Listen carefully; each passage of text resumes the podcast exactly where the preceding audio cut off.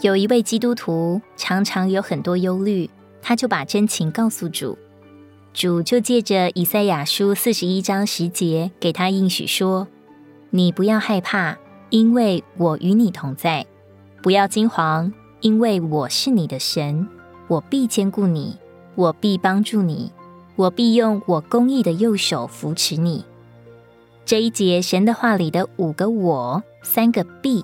使他一面低头敬拜，一面喜乐的，又是流泪，又是赞美。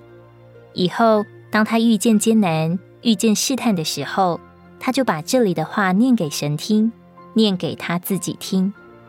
神的话坚固了他，帮助了他，扶持了他。神所给的应许，都是恰合我们的需要。如果你喜欢我们的影片，欢迎在下方留言、按赞，并将影片分享出去哦！天天取用活水库，让你生活不虚度。我们下次见。